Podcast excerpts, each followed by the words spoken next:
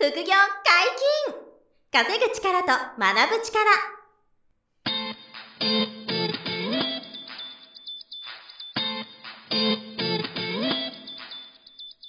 この番組は稼げるようになりたいを叶える副業アカデミーの提供でお送りいたします。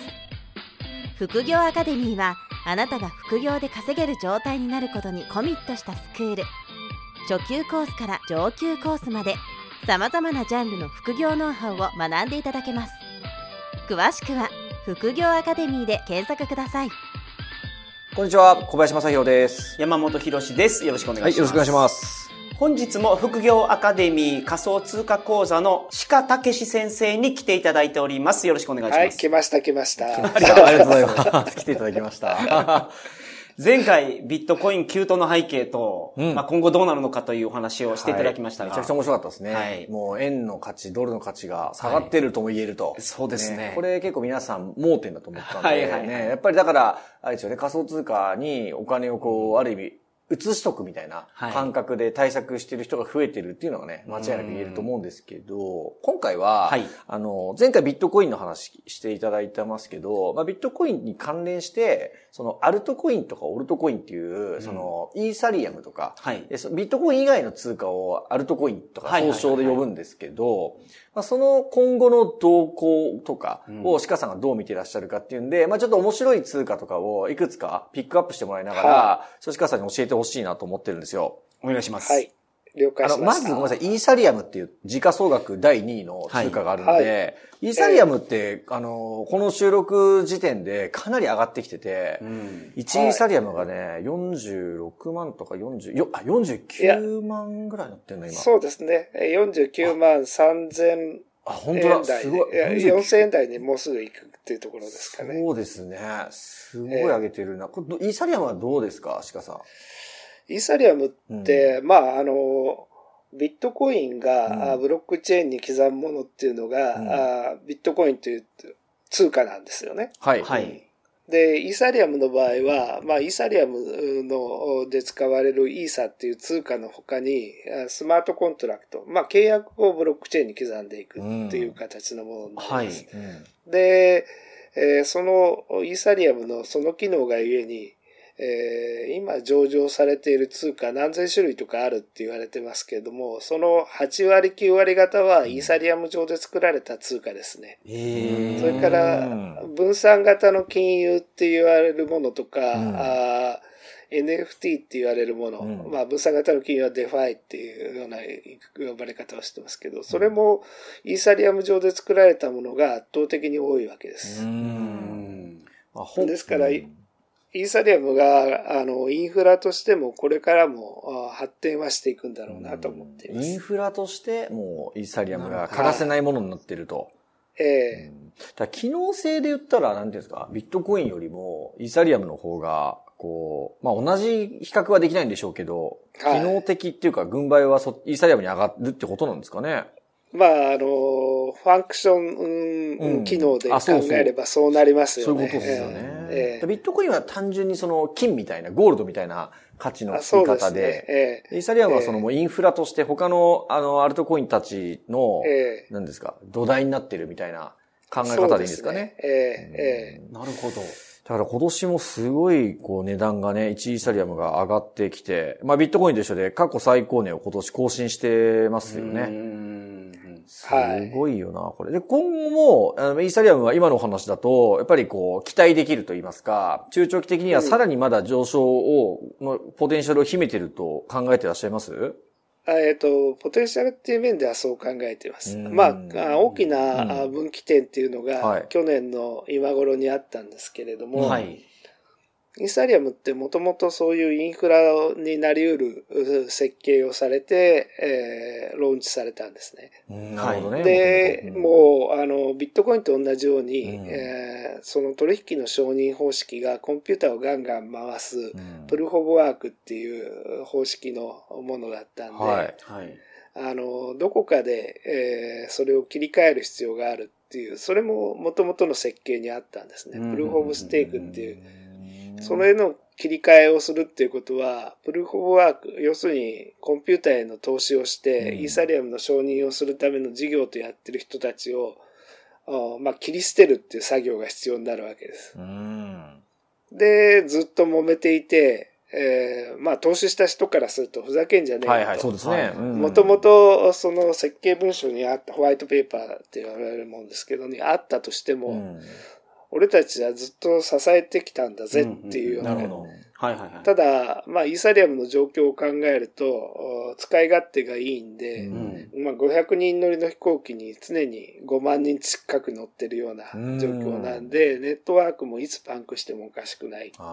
その解決策として、プルーフ・オブ・ステークの形式に変わるっていうことは、あまあ必然だったわけですけれども、うん。はい。うん決着がつかずにずっと揉めていて、で、イーサリアム自体があパンクしてえダメになるんじゃないのっていう危惧感は、うん。去年あたりはうん。僕も持ってたあ状況です。うん。それで、えー1.0って言われているプルーフ・オブ・ワークから、プルーフ・オブ・ステーク2.0っていうものへの切り替えが、うん。あー1か2かっていうんではなくて、分かった分かった分かった。じゃあ1も残すからさ、とうん2もあローンチするよと。うんで、イーサリアム1.0って言われてるものでも2.0って言われてるものでも使われる通貨はイーサ、同じものだよう。うんんで、2つのネットワークがあ未来英語を併存するっていうソリューションが、あまあ、去年の今頃、決まったわけです。ですねうんええええそっから2万円台で低迷してたイーサリアムの価格がうんバーンと吹き上げて、まあ50万円超えるような形になった。そうか、まあそこからですよね。一気にぐんと変わったと。はいそうか。え、その頃とか、え、に、2万円台とかでしたっけ ?1 年前。2万円台ですね。ええそうだ、1年前で一桁、10万もなかったんですもんね。ええ4万とか、に3万とかええ2万とか。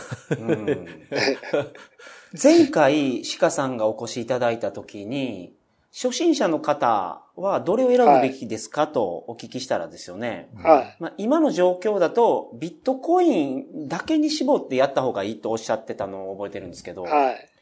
今はどうですか、うんまあ、そのイーサリアムのそういう状況とか相変わらをず中心はビットコインだと私も思っています。だから例えば、あの、インターネットによく流れてくるのは、どこどこが、あーまあ、有名な企業がですね、えー投資したっていう対象ビットコインですよね。あそうですよね。うんはいはい、はい。多くの場合。そうですね。えーうんうんで、SOB としてのあービットコインっていうのは、もうこれは動かないだろうと思っています。ただ、うんうんあの、イーサリアムとかは、あー投資してっていい通貨だと思いますね。なるほどまあ、そうですね、2.0の本格稼働っていうのが、あーまあ2年ぐらい先っていうふうに言われてたんですけれども、うん。2年から4年っていうような形で去年言われてたんですけど、うん。まだ、それは先もっと伸びると思います。3年からあーうん。5年ぐらい先になるんじゃないかっていう感じはしてるんですけれども、うんうんうんまあその時点で1イーサリアムの価格っていうのはまあ当たるか外れるかわかりませんけど200万円前後、200万円から200万円の間いでつくだって今の4倍じゃないですか。ろうん、まあそんなところだろうなと。ああ、なるほどね。それは3年5年かけて、それぐらいまで行く可能性があると。ちゃんと2.0が全面稼働し始めたらっていう。なるほどですね。はいや、だからそのインフラとしてのね、うんあのイーサリアムの価値っていうのはそうそう既存することはないだろうっていうことで山本さんやっぱビットコインもイーサリアムもちょっと持っておいた方がいい。いや、もう、いいんじゃない今回の話聞いてるんですけど、まず少し買わないと怖くて買えないので、ちょっと買ってみてもいいんじゃないですか？ちょっと買って積み立てていく方がいいですそうね。毎月、あの、何万か買うとか。はいそうですよね始めてらしてもいいんじゃ いいんじゃないですか？本当に。はい。まあ、あの、本コースの方でうん。おあの、話しする鹿さんののは、あの、うん受講生さん向けのあの、講座ですね。はい。はいはい、本コース。ええはい。あの、価格で考えたら投資ってできないよっていう話をするんです。よ。なるほど。っていうのは、何パーセント上がるかっていう考え方をしないと、株式にしたって、えーその会社の価値がどんどん上がっていくと、株価はそれに従って上がっていくわけですよ、そうですね。はい。はい。うんそうすると、もう会社が、あの、できたばっかりの時じゃないと株式買えないのかっていうとそうじゃないです、ね、そうじゃないですみんな株式買う時は、はいま確かにね。そうですね。100万円投資して買ったこの株が、うん。あー何パーセントの利益を生み出してくれるかうんっていう発想で買うわけですよね。うん。確かに株の方がそういうふうに思えてるんですよね。はい。えはい。あの、それは今聞いててその通りなので、まあ、そうですね。それやったらもう5%をね、取りたくて、あの、でかい上場企業の株買いますから、そういう株価がいくらっていう関係なく、そうですね。買っていきますからね。はそういう感覚にな、切り替えは得ていかないといけないですよね。うん。ビットコイン買うときもね。まあ昔の価格を知ってるからそう思っちゃうんですよ。ね。そうですよね。昔の値段知ってるからそう。あの、そうね。ボラティリティがもう今すごすぎちゃったりね、はい。わずか数年で10倍とか、50倍、100倍みたいなことがあるから、今買うと高いんじゃないかなみたいなね、うん。この気持ちが出ちゃっていつまでも買えないっていうのが、ね、あるあるだと思うんでね。はい。はい。い、やーこれただ、うん。まあ、イーサリアムに関して言うとそんな感じで見てるんですけれども、はい。あービットコインほど確実なことはちょっと言えないなって思ってる部分があります。なるほど。っっていうのは、あの、の、大きな違い、ビットコインとイーサリアムの大きな違いって、うビットコイン2100万枚って発行上限があるんですけど、うんはい。イーサリアムはインフラをサポートするっていうのがあファンクションなんでう、ん。上限が決まってないんですよ。ないんですよなね、イーサリアムは。どそうなんですよね。うん。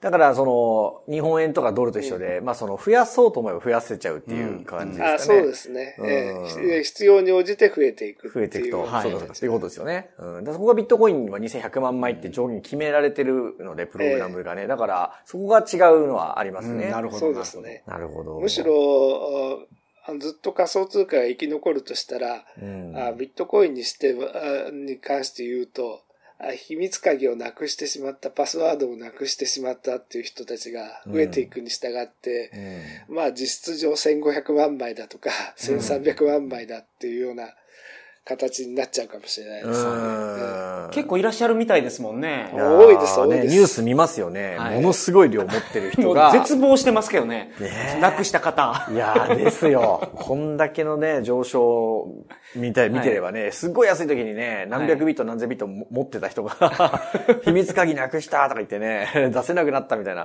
はいそうするともう本当永久に見つけられない可能性が高いですからね、えーそうなっちゃうと。うんそこは注意点ですけど。あ、ちまあなみに、うそこがん大きな違いですね。うん。あの、イーサリアム以外の通貨もちょっと教えてほしいのが、は例えば、すごい日本人に人気なのリップル。うん。はい。うんリップルっていう、その、仮想通貨は、あの、はい。今結構その賛否両論で、その、おお肯定派と、いや、ダメでしょって派が結構分かれてる通貨だな、かなと思って。で、鹿さんどうですか？このリップルっていう通貨の簡単な特徴と、ええ。あとその、どう考えてらっしゃるかっていうのはいかがですか？はい。えっ、と、リップルに関して言うと、うん私は、あまあ、あのー正直よくわからないっていう講義をしております。ああ、なるほど。例えば、あーそうですね、えー月間あー暗号資産っていう雑誌があって、11月号では、まあ、リップルのお本部から、あーえっ、と、吉川さんって方が来ていただいて、うんえーお話しいただいた記事が載ってるんですけれども、はい。そこでもやっぱり国際送金っていうようなことを中心に、えーまあ、いろんなメリットがあるよっていうようなお話になってるんですね。うん。うんでも、あの、国際送金ってどういうことなのかっていうと、例えば IBAN とか、あーヨーロッパなんかですとセパとか、そういうような、あー仕組みで、えー海外への送金を銀行経由で行うっていうような時に、うんはい。今まあ手数料が高いとか、あ場合によってはその通貨送れない、うんえー送れるとしても2週間以上かかるとか、はい。そん時なことがあ間がかかるっていうのはすごく言いますよ。ね。うんええええそういうようなあー解決として、リップルはブリッジ通貨として、えー大きな機能を果たす。なおかつ手数料も安いよっていうようなことをプロジェクトとして展開していって、金融機関の賛同を得たわけです。でもどうですかね。例えば、あの、うん、日本ですと PayPay とか、うんはい電子マネー、えーで、飲み会の精算なんかで、 PayPay で、えー他人に送るときに、うんわざわざ銀行に行って送金しますか、やらないですね、もう。間に入っている、あまあ、ソフトバンクグループやなんかのお事務所とか、あまあ、ね、お店に行って送金しなくて済みますよね。そうですね。手数料も取られないですよね。もう電話番号さえ分ければ、ええペイペイとかはもうお金渡せますからね。で、今、世界的なあ流れとして、あの、CBDC、要するに国や中央銀行が発行するデジタル通貨あへの流れっていうのが加速していると。うん。はい。で、中国が一番進んでる。国際間で送るにしたって、ウォレットの登録さえすれば受け取れてう、んそれで使えるはずだと思いますが、うんあの、多分、うんまだ国内展開を急いでますけれども、戦略としては一帯一路にあるところを全部に、えー基軸通貨の、おになるべくして、人民元を展開したいっていう意図があるわけです。なるほど、なるほど。で、アメリカなんかもデジタルドルってもう当然、えーもうおいろいろお企画、検討、開発とかしてるだろうと思います。うん。そうすると、それが世界的に基軸通貨として成り立つためには、うんあー国際送金についてもデジタルでできなければ意味がない。うんまさにそうですよねそうですね。そうですねうんそうなってくるとうん、銀行送金って基本的に消えるんじゃないかと。なるほど。で、も、それを簡単にできるうーことを最大の機能として売り出してるリップルって、うん。うん。そその機能もういらないですなるほど。よっていう話になると思うんですよ。ちょっと懐疑的なんですね、そこえが、え鹿さんとしては。えーあえて銀行っていうあ金融機関を通さないで、だから、リップルプロジェクトって、うん。えー今後何を売りにするのかっていうことを、もう一度考え直さないと、なるほど。ダメなような気がするんですよね。金融機関の国際送金をうん。主として、えー担うって言ってたあ部分を、まあ、個人のレベルまで落とし込んで、えーより早くとか、より便利にっていうような、例えば国家間で、えー為替レートやなんかで、うん人民元を送った時に、着金する時には円で受けられるみたいな、うんそんな機能をリップルがもたらすことができるようになったらたら。それはまたすごい、えーメリットあると思うんですけど、ど。そこの壁っていうのはすごい高いと思うんですよね。だからやっそぱり。この部分ってやっぱりうん中央銀行とか国家がコントロールするっていう形の、えなるんじゃないかなと思うんですよね。うんうんうん。なるほどですね。なるほど。去年か一昨年ぐらいに、マネーロンダリングに使われてるっていうネガティブな情報が出た時に、あーはいはい。ちょっと価格が下がったような気がするんですよ。うんうんうん、で、それに対してはやっぱり皆さんセンシティブに、うんまあ、重要な問題だと思われてるので、それ暗号資産がってことです。暗号資産がですよね。暗号資産がマネロンに使われる安いと安いっていう話ですよね、はい今のは。うん。うんうんまあ、そうですね。あのま、マネロンの話っていうのは、あの、例えばあ KYC やなんかの部分で、えー充実させるっていうようなところで、KYC ですか、まあ、ああの、だいぶう仮想通貨についてもお改善されてきたということが一つと。その仮想通貨の方でもマネードラロマネーロンダリングの対策がされてるんですか？あの、例えば、あ最終的に、えー現金に変えるっていうなると、どうしても、お取引が必要になります。その、まあ、最大のお出口、入り口でもあるんでしょうけど、はい取引所が、あまあ、最大のお出口であり、入り口であると。はい。いう形。そこで、えーもともと、この人はどこの誰で、えどこに住んでるっていうようなところまで、日本の取引所のアカウント開設するときとか、全部チェックしますよね。はい、はい、はい。うんそういう形でそこはもう、おほぼお必須になってきてる。なるほど。なるほどマネロンしづらくなってるってことかな、は今の話。だ入り口、出口のところで、そこを規制することで、ええうんその問題を、まあ、なくしていこうという対策が取られているってことですね。うん、で、逆に言うと、うんお法定通貨で現金っていうのは、あーまあ、量はあーがかさばるっていうところがあるんで、はい。限度はあるんでしょうけれども、一番、あの、把握しづらいですよね。うーん。まあ、確かに、タンス預金にしとけばもう、わからないですもんね。うん。うんうんうんえいや、あの、あれ、もう、もうちょっとだけ別の通貨も聞いておきたいんですけど、まあ今リップルの話を聞いたんですけど、はい。あの、鹿さんのお話で、例えばバイナンス取引、バイナンスってと海外の取引所がやってる、発行してはい。るバイナンスコインとか、はあと僕が鹿さんを教えてもらったポルカドットっていう、はい時価総額でかいめの通貨があって、はいこのあたりのお話もちょっと最後にちょっとええご意見聞いておきたいなと思ったんですよ。はい。わかりました。まず、ポルカドットからあ取り上げましょう。はいはい。あの、ポルカドット、まあ、ここの中心人物っていうのはギャビン・ウッドっていう人なんですね。はい。はい。で、イーサリアムって、えービタリックうんっていう、まあ、ホワイトペーパー書いた、あー方が、あどうしても取り上げられがちなんですけれども、はい実際のエンジニアリングのトップとして、えーえー動かれた方がギャビン・ウッドなんですね。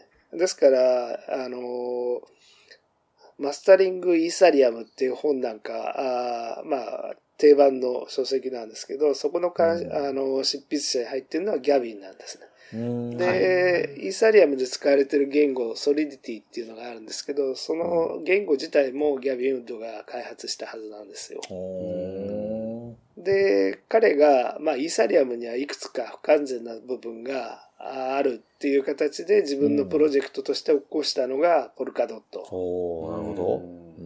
うんうんで、ポルカドットは多分、あの、時価総額的にはナンバー3をいずれ取るっていうふうに、えー見られてます。えー今ね、時価総額が7位以下、えっ、と、何だ、何だろう。この収録時点なんですけど、えっ、とね、今、9位ぐらいにいるかな。その8位、9位っていうところ8位、で、うん、8位から9位あたりに推移してますね、ポルカドット。ごめんなさい、すごい基本的なことですが、もちろん1位はビットコインで、うん2位はイーサリアム。そう、そういうことです。ですよねうん1位ビットコイン、2位イーサリアム、3位がね、バイナンスコインですね。で、あのー、えっ、と、ポルカドットが今8位、なるほど9位ぐらいですね。それがもう5本抜きで、うんそう。で、リップルがちなみにポルカドットのね、1個上に今いますね。あ今ですか？7位ぐらいにいますね。なるほどはい。へえ、ポルカドットは時価総額3位になり得ると。んえ、それは言われ、界隈では言われてると。予測されてるっていうふうにもともと想定されてたって。で、最近やっと、おあの、おそのお実装すべき機能の中心になる部分が実装されたっていう状況なんで、なるほど。それで、えーまあ、価格が上がっているっていうところがありますね。この間、僕あの、5000円6、6切っちゃったん月ぐらいだったかな。ですけど6月、7月ぐらいに、あの、鹿さんにその、教えてもらってて、はいポルカドットがいいよと。はい。で、僕それ買っといたんですよ、当時。はいはいで、はい今、倍ですからね。2倍ですよ、本当にシンプルに。はい。だから、あの、そ、そまあ、このね、短期の数ヶ月だけ見て、うんあの、一喜一憂していかんのですけど、でも、その、中長期的な目線で見れば、今まだまだ、その安いんだろうなって僕自身も思ってはいるというのがあって、いや、今の予想だと、8位から3位になるってことは、もう伸び率すごいじゃないですかう。ん、半端じゃないわけですよね。はい。あちなみに副業アカデミーのあ仮想通貨コースに古くからおられる方だと、あの、ポルカドットの上場直前ぐらいの時、まだ IOU っていうような形でバイナンスで扱えた時300円ぐらいだったんですね。はいはいで、その時に、えーはいあの、まあ、月例の勉強会で生徒さんにお話ししたうのは、ん。まあ、買えるだけ買ってもいいですよっていうようなえ話をしてー。ました。今ね、そっか、18倍？え、16倍 ?16 倍ですよ、今。ああ。300円とかだったら。この収録時点だと。はい。だから、すごいですよね。そう300円の時にそういうお話をされてたんですね。そう。なので、あの、空学アカデミー、まあ、よければね、その、あれ、一回無料説明会は毎月、あの、鹿さんに、あの、はいズームでやってていただいてるんですけど、まあ、それ聞いていただいたり、で、それで、あ、鹿さん本物だなって理解いただいた方は、あの、よければ、あの、その、いわゆる有料の、あの、本コースがあって、そこ入っていただくと今みたいなはい。はい。話が展開されてて、めちゃくちゃ勉強になるんですけど、いやー、そっぱポルカドット面白いですね。うんあの、え、ごめんなさい、もうちょっと時間もありますけど、はいもう、もう一つ、バイナンスコインとか、ええあのー、えっ、と、あとね、えっ、と、あれ、えっ、と、なんだっけ。ソラーナですか。あ、ソラーナ、ソラーナ。ソラーナソラーナは次回でいいか。あのー、NFT とかの話もね、ちょっと次回聞きたいので、はい。えっと、バイナンスコインちょっと最後に、はいどんな風にかお考えかって聞いていいですか、えっ、と、バイナンスコインは、あのーいいと思いますね。おうんえバイナンスっていうのは海外の取引所で世界ナンバーワンの取引所と言っていいんでしょうかね。ーあと思います。ですよね。ああと、まあ、規模の話もさることながら、うんあのーチャオさんって、まあ CEO なんですけども、うんうんうんあ彼の面識あるんでしたっけ？鹿さんう確かうんあ、面識はありますね。バイナンスができたばっかりの頃に、あの、チャウィチャットのおアドレスの交換したっていうぐらいの感じですけど、ええ知り合いやん、みたいな。ただ、うんただ送ってもね、教えてくんないですよ、何にも。あーあまあ、言えないこと多いでしょうね。もはや、あのレベルまでいくと。うん。で、そのバイナンスという取引所が、あの、バイナンスコインっていうのを発行してるってことですよね。うんだから世界最大の取引所が発行してるコインですね。そう、っていうのがあると。うん。で、バイナンスコインを知れば、あの、 DeFi の本質とか、あーそういうものは、すべてわかるはずです。おー、なるほで、 DeFi っていろいろ言われてますけれどど。も、うん。はい。あのー私自身が評価している DeFi は、あの、バイナンスのやってるものだけです。ん。なるほそれ以外はあ評価してなくて、そこの基軸になるのがあ BNB、バイナンスコインですねど。。うん。うん。うん。うん。まあ一つだけ例を挙げましょうか。あ、はい、お願いします。はいはいはいはい。あのー、イーサリアム、うーありますよね。で、はいはい先ほど話したように1.0と2.0の話っていうような感じがうんうんうんうんあります。ありましたね。と、2.0に入れちゃうと、あの、うんステーキングっていう形で利息がついていくんです。うんあ要するに、えー金利がもらえると、うん。はいうん金利っていうかご褒美がもらえると。ううんん。で、ただし、イーサリアム2.0が本格稼働する前は、一切動かすことができないんですよ。うーん。と、バイナンスは自分たちが持っている、うんあの、バイナンススマートチェーンというところで、うんそのイーサリアム、預けたイーサリアムとリンクした、うんあー BETH だったかな。あー略称は忘れちゃったけれども、それを発行してるんですよね。はいはいそれはバイナンススマートチェーンというようなあー自分たちのおブロックチェーンの中で、うん。要するにあなたが預かけたものを担保として、バイナンスが、まあ、手形とか小切手に当たるようなものとして BETH っていうものを発行すると。うん。はいその動かしてるバイナンススマートチェーンやなんかの基軸になってるのが BNB なんですね。なるほど。イーサリアムのイーサみたいな形です。うん、ってことですよね。ええそうすると、うん。動かせなくなったものだけれども、うんうん、BETH っていう形になると、バイナンスの中ではイーサリアムと同じように使えるわけです。うんなるほど。だからうん。BETH をイーサリアムに変えることもできますし、うん、他のお使いが、ただし、そこでは、えっ、と、大体93%ぐらいの値段になってるんですよ。うん、ああ、なるほど。ちょっと手数料が取られてるんですか？ええとは言いながら、あの、バイナンスに、えーイーサ預けてると、あー2.0でステーキしてると、うん。えーっと、まあ10%から20%の金利がつくっていうふうに、えうんー言われてるから、年間93%、7%, 7%うん減ってても、まあ別に BETH で、えー持っててもいい。うん。で、イーサリアムの話だな2.0がローンチされた時には、うん、もっぺんイーサにえー1対1の価格で買えますよっていうふうにバイナンスなるほど約束してるんですよ。なるほど、なるほど。それが3年後とか5年後ってさっき鹿さんおっしゃってた2.0ですよね。はい。うんそれまでは動かせないというか、ええ要は使えないけど、その間 BA、あの、バイナンスはそこを、はいまあ担保に、担保に。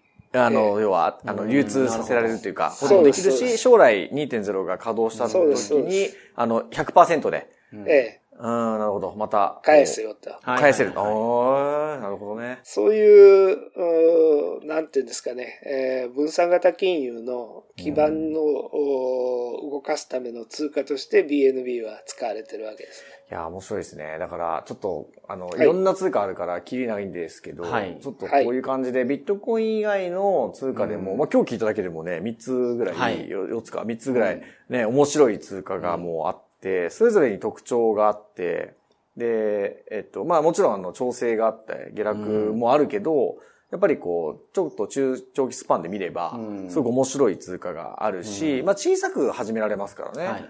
まあ、アルトコインの魅力は、やっぱその伸び率っていうか。いや、伸び率が、すごくね、期待できるものがあるし、なんか、まあ、ご存知ない方多いと思うけど、同時コインとかう、ん柴犬みたいな、うんあの通貨もすごいんですよね。はいなんかもう1万パーセントとかなんか、1万1万パーセント数千パーってさっき鹿さんが収録前におっしゃってたんですけどね。100倍になってるってこそう、と100、そうそう、100倍以上になってる、この1年ですよ。っていう通貨が、時価総額ね、はい10位とか10何位いますからね。だからすごいポテンシャルありますよね。うん本当に。うん。ええ。だから面白いなと思うんで、まあできるところからね、ちょっとずつ小さなお金で始めてもらえばいいんですけど、はいまあ良ければ、さっき申し上げましたけど、あの、鹿さんに毎月、あの、無料説明会みたいなのをズームで、あの、やってもらってるんですよ。はいあの、仮想通貨入門セミナーみたいな。はいこれ、あの、良ければ、あの、見ていた、ご参加いただきたいなと。で、まあ、本コースは、あの、少しお金いただきますけど、あの、その、学ぶコストの、はい。もう、圧倒的何倍何十倍の、うん。あの、その、メリットが出るような、はい。情報を、あの、鹿さんが、攻めと守りどっちもですね、うん。そのポートフォリオの組み方もそうですけど、えっと、税金とか、ウォレット管理、ハッキングに備えるとか、そのディフェンスの方も含めて、受講生の皆さんにお伝えしてるんで、まあ、まずはその無料説明会、無料セミナー、ホームページのセミナースケジュールから見ていただきたいなというのが、ちょっと皆さん、あの、ぜひチェックしてほしいなというところですかね。で、ちょっと次回、あの、NFT って言って、はい。今すごい盛り上がりをしてますよね。そうそう、その辺の女子家さんのお考えとか、はい。あの、それに、はい。こう、絡んだ通貨もあるんで、ちょっとお話聞けたらなとも思うんで、よろしくお願いしよます。ろしくお願いします。副業解禁稼ぐ力と学ぶ力、そろそろお別れの時間です。お相手は小林正宏と、鹿武史と、山本博史でした。さよなら。さよなら。さよなら。この番組では皆様からのご質問を大募集しております。副業に関する疑問、質問など、副業アカデミーウェブサイト、ポッドキャストページ内のメールフォームよりお送りくださいませ。